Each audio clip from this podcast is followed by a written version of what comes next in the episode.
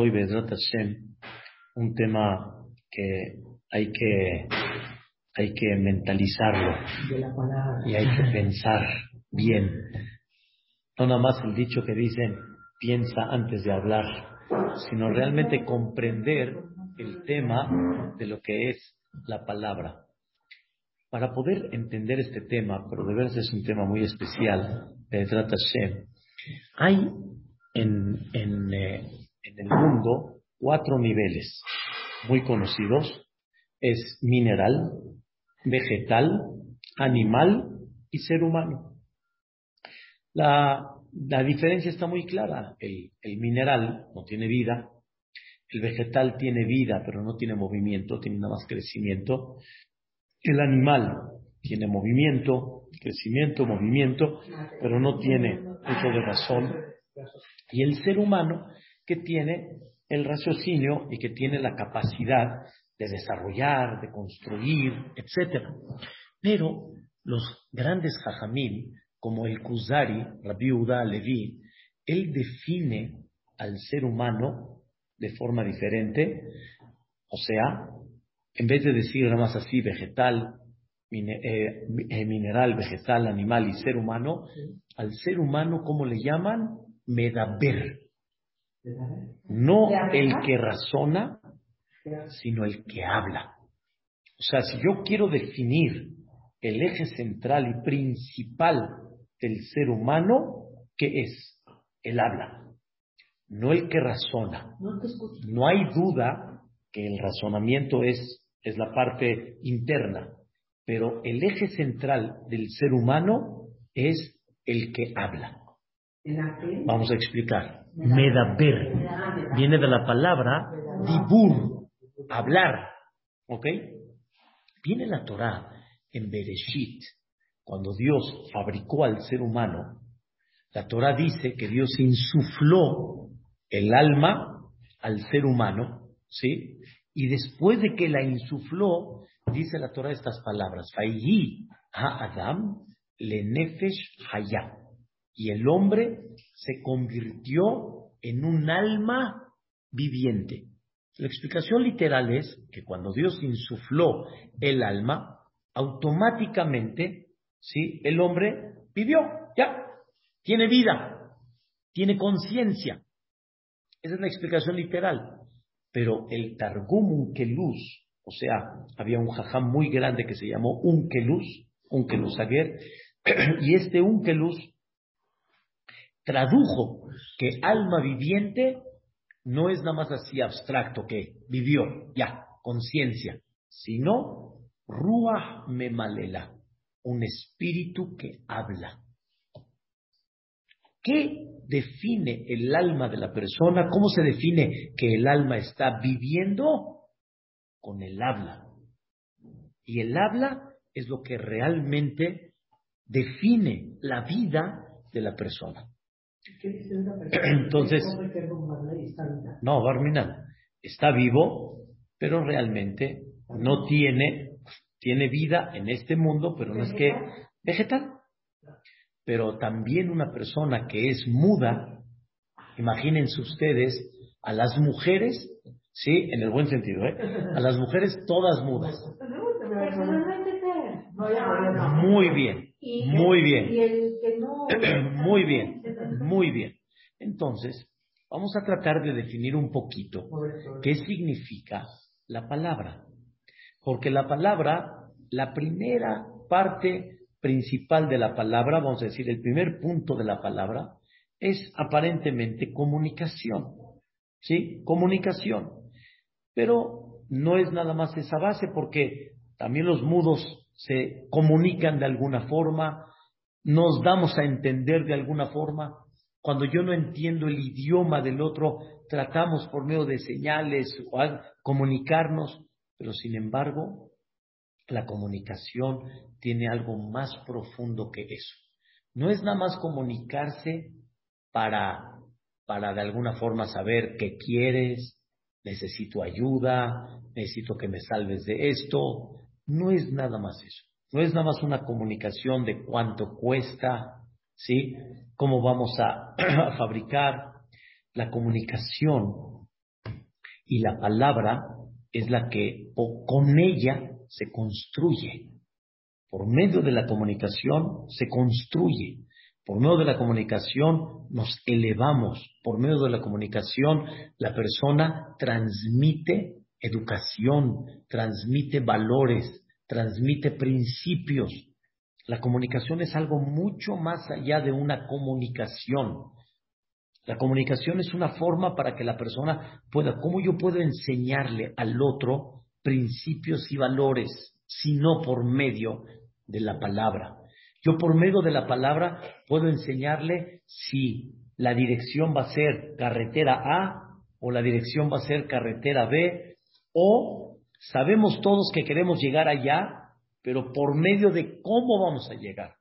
Hay veces no la carretera va a ser la misma para todos. Para uno va a ser la carretera A y para otro va a ser la carretera B. Y todo depende de qué? De la palabra. De la palabra, por medio de ella, puedo yo llegar a, a darle a entender a la persona cómo tiene que ser su camino, cómo tiene que ser su trayectoria. Y no todos somos iguales. Hay unos que son genios y su idioma va a ser uno, y hay otros que son no tan genios y el idioma, ¿cómo va a ser? Otro. Pero para poder transmitir todo eso se necesita forzosamente la palabra. Y por medio de la palabra vamos a poder expresar, vamos a poder no nada más comunicar, sino expresar y realmente darle ese futuro, ¿sí? Ese, ese crecimiento a lo que se necesita en el mundo. Por eso, la parte más importante, ¿sí? Del ser humano es la palabra. Y cuando Dios insufló en la, la persona el alma, el alma es la palabra. Dice uno de los grandes jajamim que se llama el Jobot Alevabot, cómo la persona puede ver quién es uno bajo lo que habla. ¿Cómo puedes medir quién es uno? ¿Qué hay adentro de él bajo lo que habla? Es más, hasta si te contestó golpeado, ¿sí? La gente normalmente dice, ya no quiero hablar con él, estoy ofendido. Papacito, antes de que estés ofendido, entiende por qué contestó así. ¿Qué hay adentro de él? Eso que él está contestando de esa manera demuestra y descubre algo tiene. Y si tú vas a entender eso, con las palabras, entendiste ese punto, te acercas y hasta, hasta él mismo va a reaccionar de una forma diferente. Pero todo depende de qué? De la palabra. Yo entiendo, por, por eso estamos en la clase tratando de entender este tema. Ya les había platicado en alguna ocasión mi maestro Udades siempre ha sido muy este, capaz en esa parte, tiene una yeshiva de muchos años y él, su, idea está muy clara. Por medio de la palabra, nosotros lo que tenemos que hacer es dar una formación. Por medio de la palabra tenemos que comprender qué pasa en el fondo de los muchachos, de los jóvenes, ¿sí? Por medio de la palabra vamos a darles obviamente principios y valores. Aquí no nada más vinieron a estudiar Torah. Claro que vinieron a estudiar Torah, pero no nada más vinieron a estudiar Torah. Vinieron a entender que la Torah es el eje central de la vida. Vinieron a entender cómo una persona se conecta con Dios. Vinieron a entender cómo conviven entre ellos mismos vinieron a entender que en su cuarto no nada más él está solo y no nada más él es el eje central y toda la yeshiva tiene que estar alrededor de él. Vinieron a entender que vinieron a convivir, pero todo eso cómo se hace? ¿Por medio de qué? De la plática, de la palabra. Y hasta los mismos jajamín tienen que aprender a cómo tratar a un joven. Que si de repente el joven este, pregunta algo y de alguna manera no entendió, ¿sí? No decirle con la palabra, eh, no entendiste, ¿sí? Sino, a ver, te vuelvo a explicar otra vez, tal vez no me di a entender bien, tal vez no me di a entender bien. Con la palabra hay muchas cosas ¿Y cómo transmiten? Entonces, él platicó en una ocasión de que un joven se expresó muy mal. En la, en la clase le contestó muy feo al jajam. Cuando el jajam le dijo, eh, oye, ¿estás aquí en la clase? ¿Estás entendiendo? Y le contestó muy mal. Y el jajam se ofendió y le fue a decir al jajam Yudades, no estoy de acuerdo, me faltó el respeto. Y llegó el jajam Yudades y dijo, mira, te faltó el respeto, pero lo que vas a hacer en la tarde, en la noche, te vas a acercar con el, joven y le vas a decir, oye, este, vamos a entendernos un poquito, te vi un poco nervioso en el shur, te puedo servir en algo, te puedo atender, buenas noches, ¿cómo vas? ¿cómo? Él me ofendió, no al revés, él me, el jajam dijo, él me ofendió, él me ofendió y yo voy a ir. Ahora, antes de que me pida perdón, por eso, vuelvo a repetir. Él se ofendió. El jajam. El jajam que está esperando. Una disculpa. Y el jajam que le está pidiendo. Que el jajam, en vez de que le pidan a él disculpas, que él vaya a decirle a él, al jovencito, oye, bajara. Dijo Jamiudades, si no estás dispuesto a hacerlo, entonces el quien se va a salir de la yeshiva vas a ser tú no el joven. Nosotros venimos por medio de la palabra a atender. Entonces, es muy importante comprender, Frida, muy, muy importante este tema de la palabra. Y todos como ponentes, y todos como padres, y todos como pareja, y todos como amigos, tenemos que aprender que con la palabra, sí, construimos o destruimos. Pero el primer punto, ¿cómo construyes o cómo destruyes? Depende mucho qué es lo que transmites, cuáles son tus, tus ideales en la vida, qué es lo que platicas en la casa, qué es lo que realmente transmites en la casa. Bajo eso vas a construir la futura generación o lo contrario, vas a destruir la futura generación. ¿Qué valores inculcaste, qué platicaste realmente en la mesa? ¿Cuáles fueron tus temas, si lo queremos decir así? Y es muy importante saber el valor de la palabra. Y hay unos hijos abajo que están muy al pendiente de qué platican allá arriba. ¿Ok? Hay dentro de los amigos todos estamos al, al, pendiente que se platica. La pregunta es, ¿qué platicas? La plática no es nada más un medio de comunicación. La plática también es un medio en el cual ¿qué transmites? Y por lo que transmites, así se va a llevar la futura educación de lo que realmente se va a representar. Si llega, por ejemplo, una amiga tuya y te dice, ¿sí? X, X este punto que ella está inquieta. Si es de la muchacha, de la suegra, de... Y tú le contestas, ¿qué? ¿Te dejaste? ¿Cómo? ¿No le contestaste? Yo, mira lo que hice, a mí me sirvió. Ya transmitiste un valor que en vez de que sea que construyó, ¿qué fue? Destruyó. Porque tal vez a ti te fue muy bien, pero a ella no sabes ni cómo le va a ir. Y aparte, piénsalo bien. Entiende qué estás transmitiendo. ¿Sí? No, yo hombre, yo para mí nada. ¿Qué transmitiste con eso? Es muy importante saber que qué bueno que platicas, pero en cada plática eres responsable del resultado que se lleve a cabo. Dijo Shelomo Amelech. Dijo Shelomo Amelech algo hermosísimo, el Mishle. Ahaim be'amavet be'yad lashon. La vida y lo contrario está en las manos del lashon. Shelomo Amelech no dijo, sí, el pensamiento o no. Eso es la vida o lo contrario. Shelomo Amelech no habló nada más de escuchar. Shelomo Amelech habló principalmente a dónde concentró Shelomo Amelech la vida y lo contrario. En la palabra. Todo está en la palabra. No le hagas caso. Está loco. No le hagas caso, no sabe lo que está diciendo. Ya le pusiste un, un, eh, un punto de que hay parte en la vida. Eso de lo que dijimos al principio, y es lo que hay que entender, pero mira con tu contestación, mira lo que puedes hacer. Mira lo que puedes hacer. Puedes hacerla, pero vamos a, vamos a ir en orden. La plática no es nada más una comunicación, un medio. De, la plática es formación.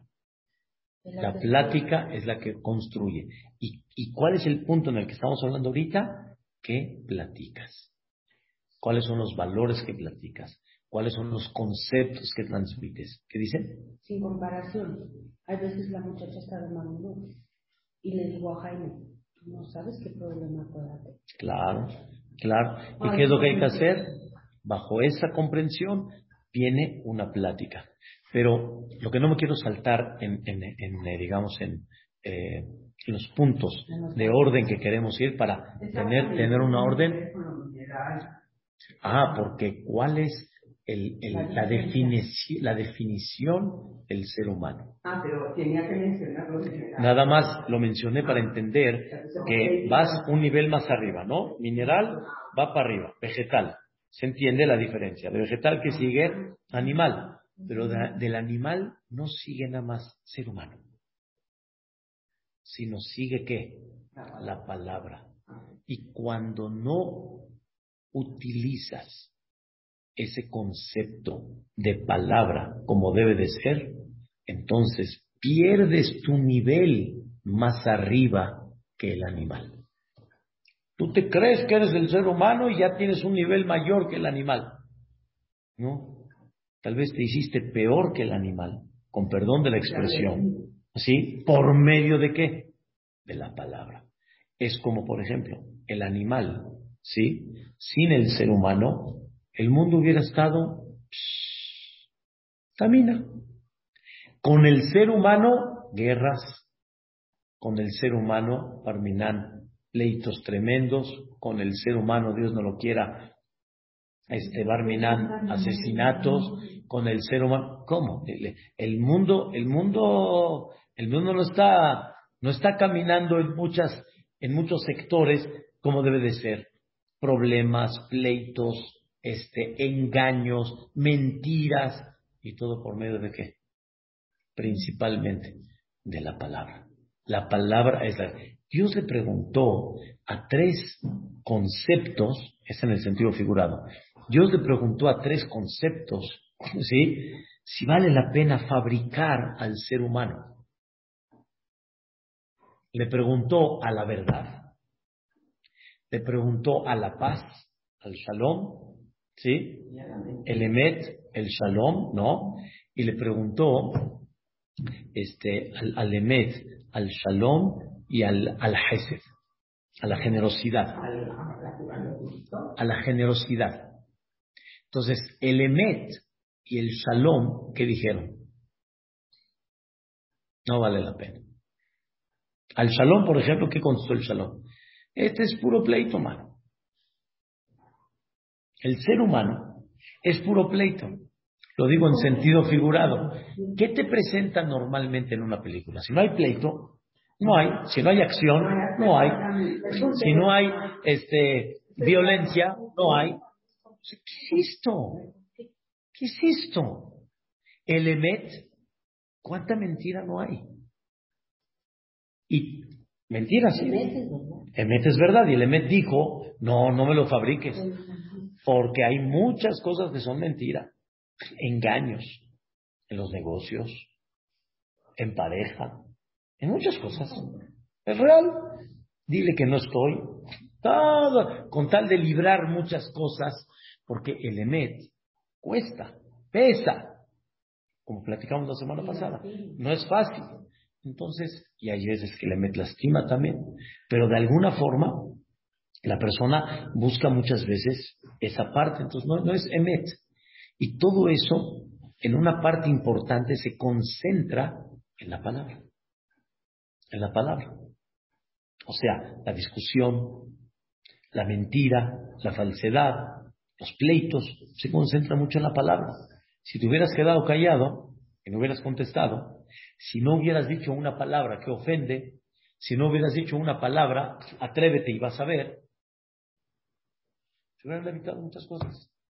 Entonces la palabra construye, la palabra es la vida, o la palabra que es lo contrario. Entonces tenemos dos puntos muy importantes. El primero es qué transmites, qué valores, qué principios, qué educación, qué transmites. ¿Qué transmites?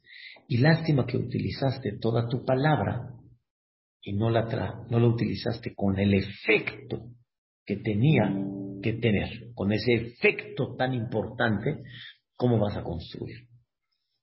Y número dos, escuchen bien, este es el tema increíble.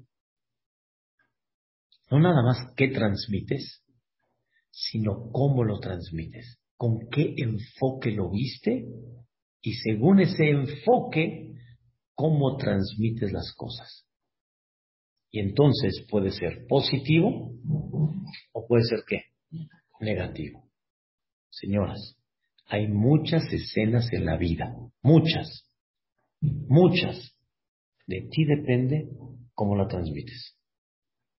Y bajo cómo la transmites, ¿es Hayim? ¿Es vida o qué es? Lo contrario. ¿Cuántas veces no pasa que el hijo hizo algo? Pero eso que hizo el hijo, de veras no hubo mala intención. No hubo mala intención. Pero tú no estás de humor. O de alguna forma no lo viste en forma positiva y pensaste que lo hizo de forma negativa, con intención mala, ¿no? ¿Qué le dices? Eso lo hiere. Y después te preguntas por qué él tiene una reacción así. Porque no recibió él lo que debería de haber recibido. Y todo depende cómo lo interpretas. Mucho. Cuestión de enfoque. La perashá que leímos la semana pasada, Dios le, le, dio una misión aceptada, obviamente fue, empezó por el pueblo de Israel, Dios aceptó, vayan, y mandó a doce espías, doce espías, para que vean la tierra de Israel. ¿Qué tienen que ver en la tierra de Israel? Moshe les dijo, chequen qué tal la tierra, la gente que habita, el clima, chequen todo. Les voy a hacer una pregunta. Ellos fueron a traer una información real o de mentira. De mentira. No, no, no. ¿Ellos a qué fueron? No, de verdad. De verdad. A ellos no les pidieron que traigan una información que no es real. Ejemplo. Pero cada uno interpreta. Muy bien, eso. Cada uno, ¿cómo lo interpreta? Ejemplo. Ellos en Eretz Israel vieron gigantes. ¿Vieron? Claro, claro que vieron gigantes. ¿Lo vieron? Claro que lo vieron, ¿no? Ellos no fueron a decir que no hay gigantes. No, ellos fueron a traer la verdad. La pregunta es, ¿cómo lo interpretas? Otro ejemplo. Llegaron ellos allá, real, ¿eh? Real. Vieron muchas levayot al día. Muchas. Levayot, de, de, gente que muere ah. y los van a enterrar. Levayot es cuando van a enterrar a una, una persona. ¿Vieron muchas levayot? Entonces, ¿qué quieres que digan? ¿Que no vieron levayot? Oye, qué raro, man. Levayot al, al por minuto, como dicen. Y sobre eso, ellos dijeron, es una tierra que se come a sus habitantes. La pregunta es cómo lo expresas. La pregunta es cómo lo expresas. Había dos formas de expresar. La lógica, vamos a llamarla así, y la no lógica. Pero también la no lógica tiene un lugar muy grande. Pero como a ti no te parece, como tienes intereses, como tienes este, de alguna forma inclinación a, entonces la no lógica ni la pones en la mesa y tú ya dictaminaste. ¿Pero se pusieron de acuerdo? Diez. Diez se pusieron de acuerdo. Diez veían y estaban con la misma idea. ¿Cuál era la idea? Encontrarle, como decimos aquí en México, las tres patas al gato. ¿Saben, qué significa esa frase? El gato tiene cuatro patas, no tiene tres. ¿Por qué, ¿Por qué dicen tres patas al gato? Porque tiene cuatro, realmente, pero tú quieres encontrar las tres, ¿qué quiere decir? Que es lo ilógico. Es lo ilógico. Pero aquí les estoy dando un ejemplo que la lógica dice, no puede ser que haya tantas este, muertes al día, no puede ser. Ahora escuchen el otro lado. Oye, entonces, ¿a qué conclusión quieres llegar? Que es mala la tierra. Que es mala la tierra. Ok, pero vamos, vamos más allá, Graciela. ¿Quién te quiere llevar a esa tierra? No sé.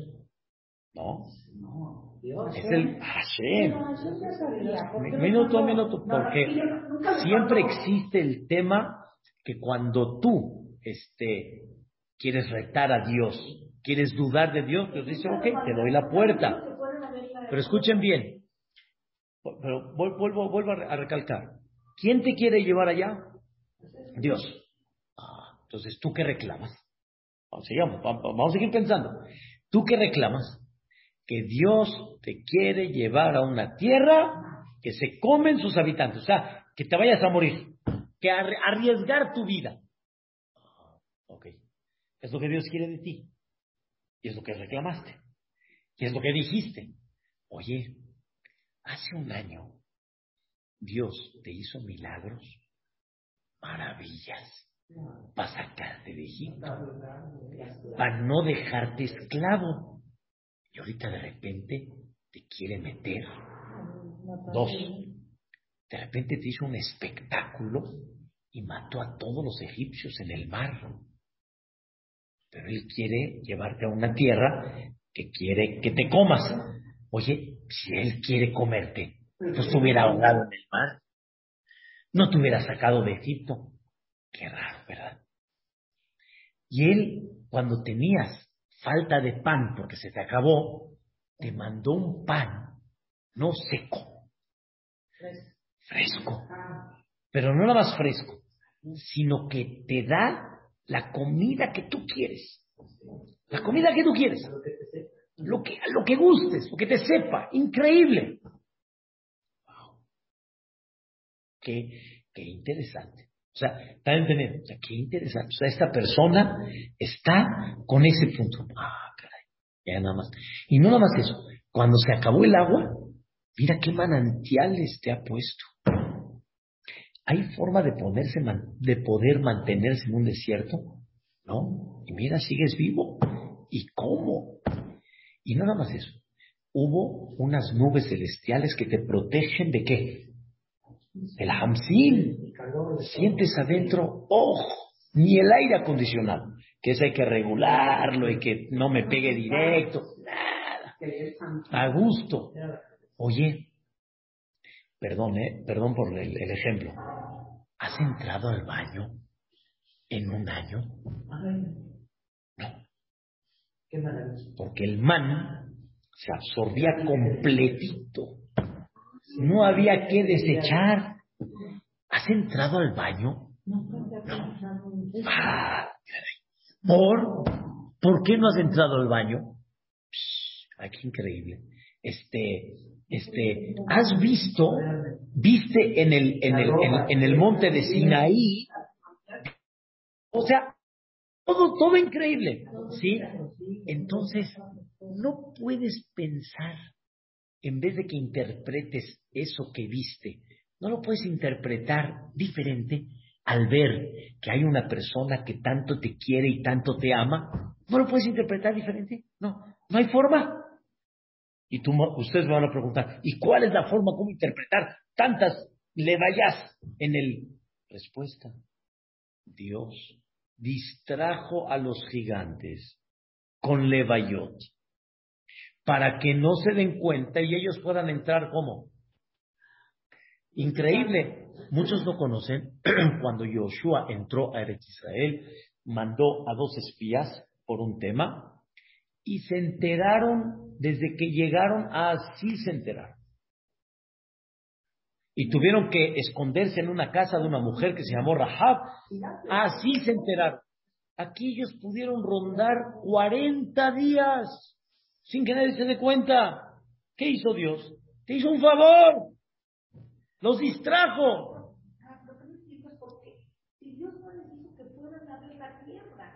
No, no, ya entiendo, fue, lo que preguntó Rosa, Rosy, pero la, la, idea, la idea principal está de que ellos ellos como que empezaron a dudar y Dios, como en todo, dudas, te abre la puerta. Dios nunca te pone sin libre albedrío, te da libre albedrío. Y obviamente te da la puerta a caer o no a caer. ¿Cómo cayeron? Repito, porque ya venían con una qué? Con una idea y una mala intención.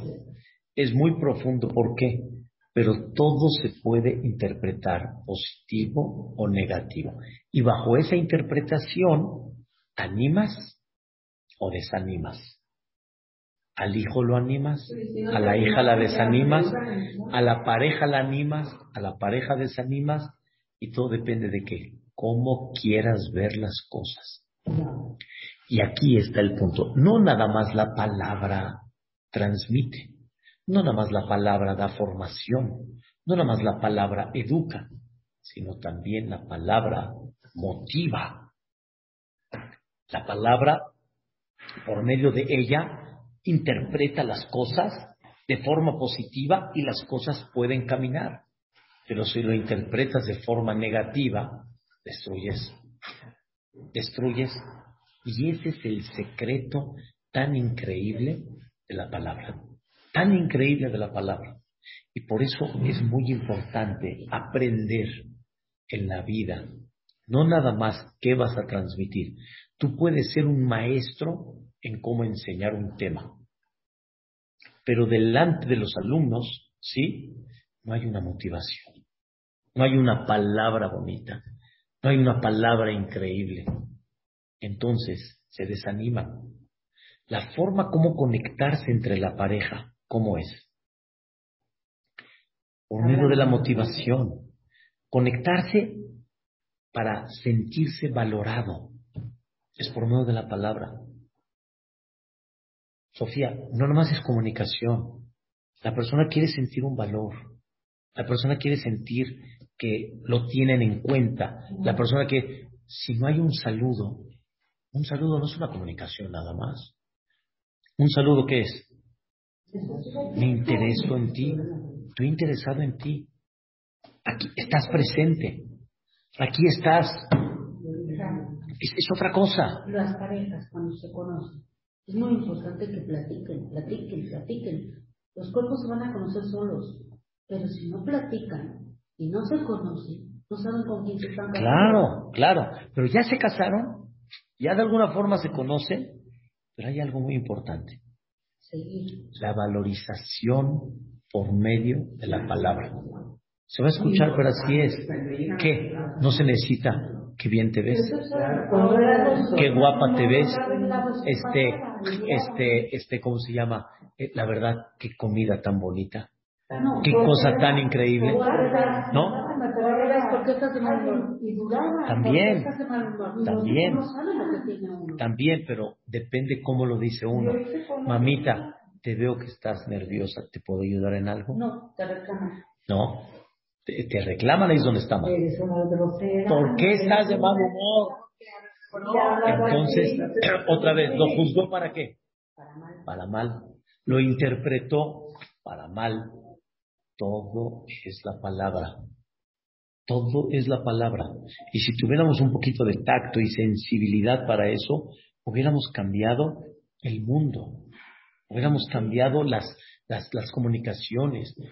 No nos entendemos con nuestros hijos por eso. Hay hijos que se sienten más rechazados de los papás. Hay hijos que se sienten menos queridos. Y todo depende cómo el papá se expresa. Hay papás que platican más con uno y que no con el otro. Ese silencio hacia el otro lo acaba. Lo acaba. ¿Se da? ¿Y de quién depende? De uno. Aquí no hay tener hijos, casarse. Es un compromiso. Yo no sé si ustedes hicieron una fiesta antes de casarse. ¿Cómo se, cómo se llama, Sofía, cómo se llama la fiesta antes de casarse? La fiesta que hacen. ¿La fiesta del qué? Aquí en México hoy en día, ¿me voy a qué? ¿A el compromiso? El compromiso. Pero antes no se conocían, los mandaban a traer. Pero yo pregunto, ¿qué es esa fiesta? ¿Cómo se llama? Compromiso. ¿Por qué se llama compromiso? ¿Alguien me obliga a casarme o qué?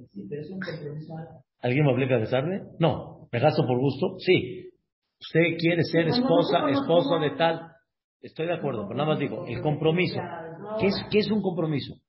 Cuando te casas, tienes que saber que hay un compromiso. Un compromiso a hablar bonito, un compromiso a entender al otro, un compromiso a juzgar para bien. A todos. Ahora le voy a decir el otro lado también.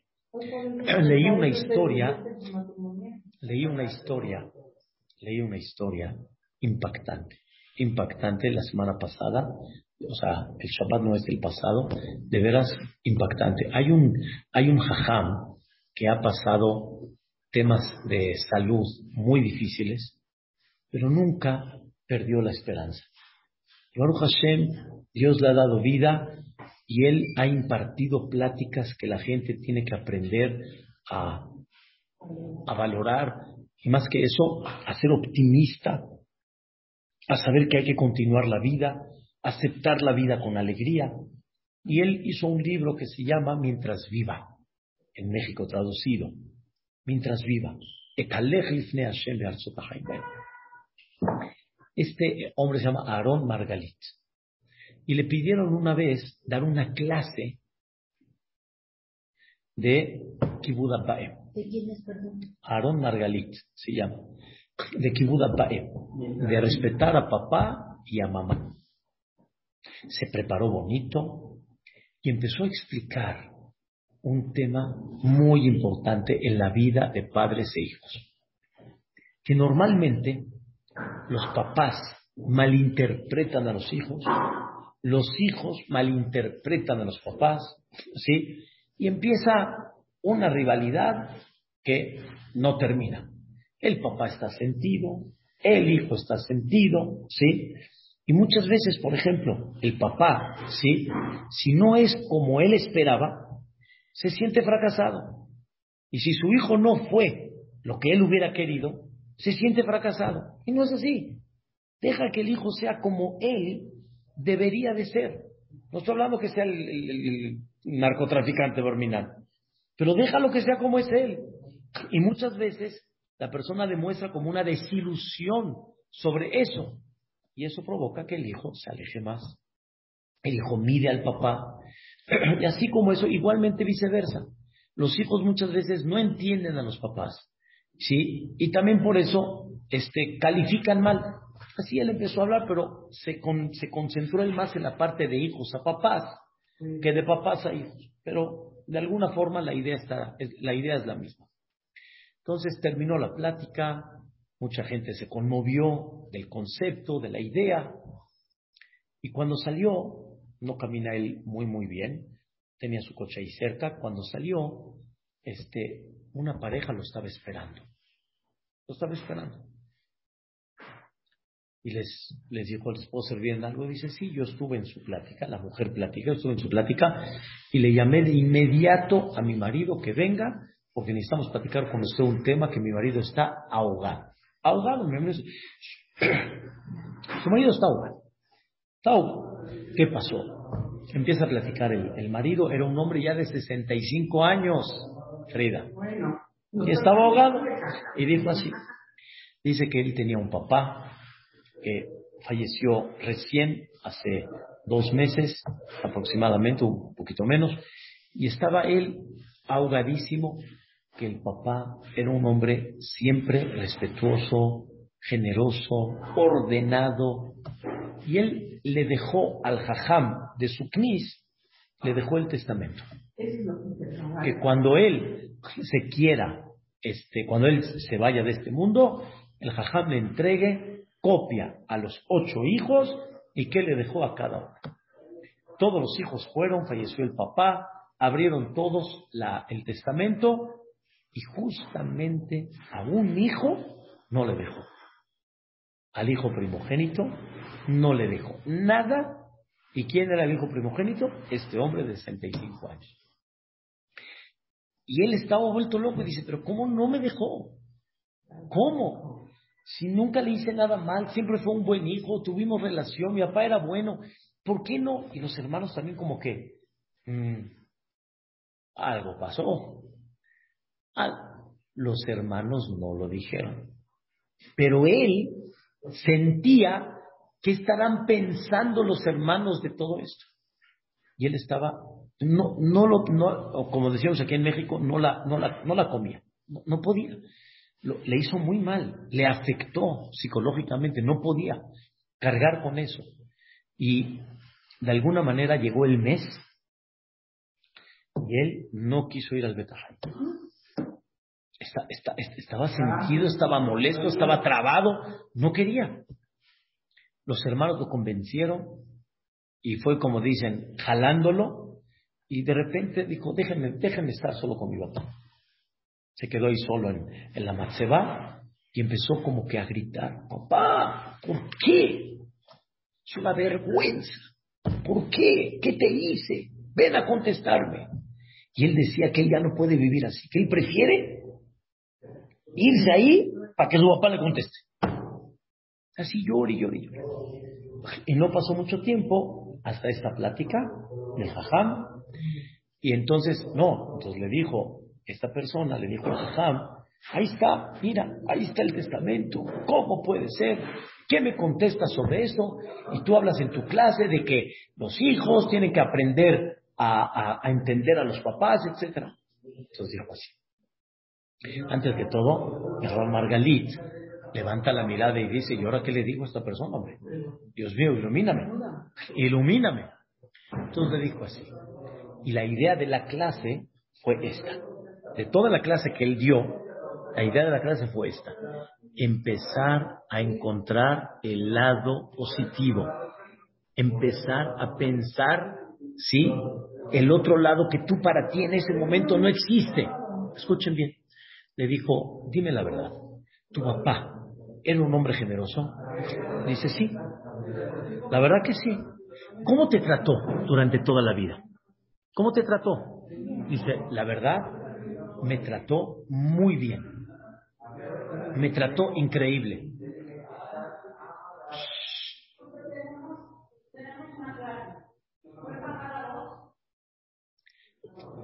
dice, dice este, increíble. La verdad, siempre me trató muy bien. ¿Sí? Bueno, dime, ¿tu papá contigo era bueno? Es la verdad muy bueno. Lo que les expliqué con Dios es la verdad muy bueno. Muy, muy bueno. Y dice, es más, era tan bueno que por eso no entiendo que yo soy el único abrej hasta el día de hoy. Soy el único que estudio Torah todo el día hasta el día de hoy. Y cuando yo llegué a un momento que ya tenía tres, cuatro hijos, le dije a mi papá, la verdad papá, ya quiero abrir un negocio, no puedo seguir yo estudiando, tengo que mantener a mi familia. Y mi papá me dijo, hijo, para mí eres el orgullo, quiero que te quedes estudiando y no te preocupes, yo te voy a apoyar, yo te voy a echar la mano. Le dijo Ram Margalis, ¿de veras? ¿Y en qué te apoyaba? Dice, la verdad, todos mis siete hermanos, todos ordenados, económicamente. Y a mí me apoyaba mensualmente. ¿En cuánto te apoyaba mensualmente? Empezaron a hacer. Okay. Llegó el momento que tenían que este, casar a los hijos. ¿Ok? Tenían que casar a los hijos. ¿Y ahora cómo le hago? No te preocupes, hijo. Yo te voy a dar a ti por cada boda para que tengas para los gastos 50 mil dólares. 50 mil dólares, buenísimo. Y aparte un regalo particular a cada uno de tus hijos. Dijo Ron Margalis, dijo, a ver, vamos a hacer las cuentas. Vamos a hacer las cuentas. Vamos a hacer las cuentas. Increíble. Hicieron las cuentas, le dio al hijo exactamente lo que tenía que recibir como primogénito doble. le dio más. Claro que le dio más, por ser primogénito. Y a los, y ni cuenta se dio. Y le dice, ahora ya estoy entendiendo algo. Ahora ya estoy entendiendo algo. O sea, no podía, no podía, él no podía captar por qué su papá hace unos años cambió el testamento. Que su papá le platicó. Pero ¿por qué lo cambió? ¿Cuándo creen que cambió el testamento el papá? Cuando terminó de casar el último hijo de él. Ahora tenía una pregunta nada más. Pero si es así, ¿por qué no lo escribió? ¿Por qué me lo puso? Dice, ahora el problema ya no es él. Antes, ¿quién era el malo? Él. Ahora, ya, ahora el malo ya no es él. Ahora el que está mal, ¿quién es? Eres tú. Ahora ya es mucho más fácil contestar por qué no lo dijo. Mucho más fácil. No quería avergonzarlo, no quería que la familia vaya a decir, no quería que la familia se vaya a enterar. Es mucho más fácil. ¿Ya vieron cómo cambia todo?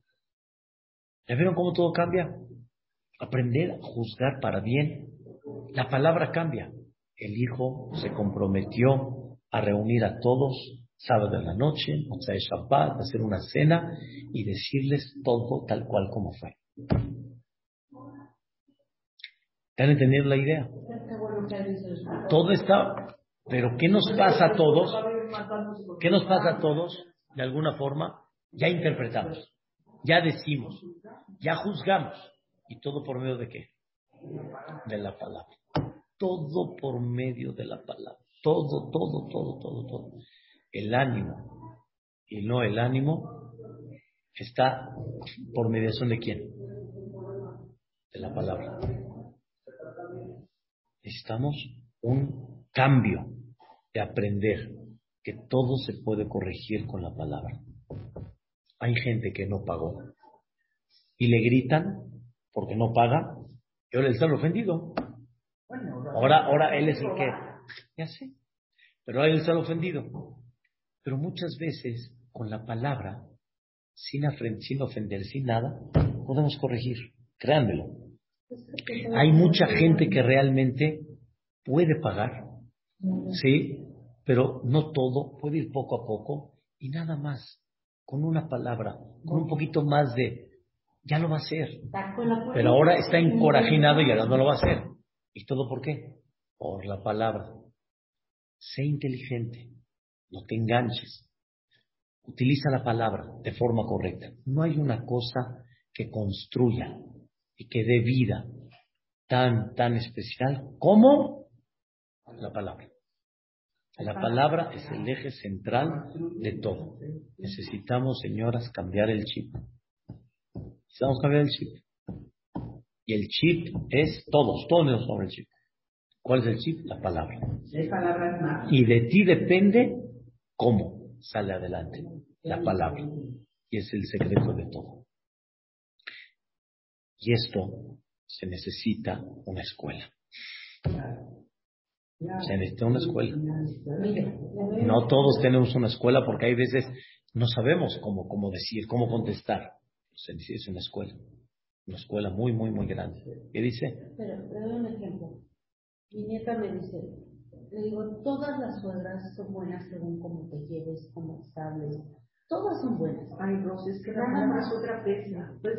Y, me dicen, pero, mi amiga tiene que hacer el pastel ella en su casa porque si no su suegra se no. Un día no le dio tiempo, los niños, yo qué sé, lo compró y su suegra dijo, yo me maté desde el jueves a hacer la cena para que tú me traigas un comprado. ¿Qué tenía que contestar? Nada, disculpe. De veras no tuve tiempo. Martami, Martami para la otra, ya, pero uno lo, lo recibe de mala fe. ¿Y ella qué es lo que, o sea, el propósito cuál es? ¿Pelearse? No. Pero esta suegra a lo mejor tenía algo y en ese momento lo desquitó Puede ser, o puede ser que sea una suegra de esas suegras, pero si tú tienes la parte sutil, ¿sí? Que ella no lo tuvo, pero tú sí lo tienes y lo aprendes, te va a amar después. Te va a amar. Todo, todo depende mucho de qué. De la palabra. Cómo le contestes en ese momento. Cómo le digas. Así es. Todo en la vida así es. Vamos a echarle ganas. Vamos a aprender el tema y Vedrat Hashem, que Dios nos permita para que Vedrat Hashem las cosas salgan de una forma increíble, que así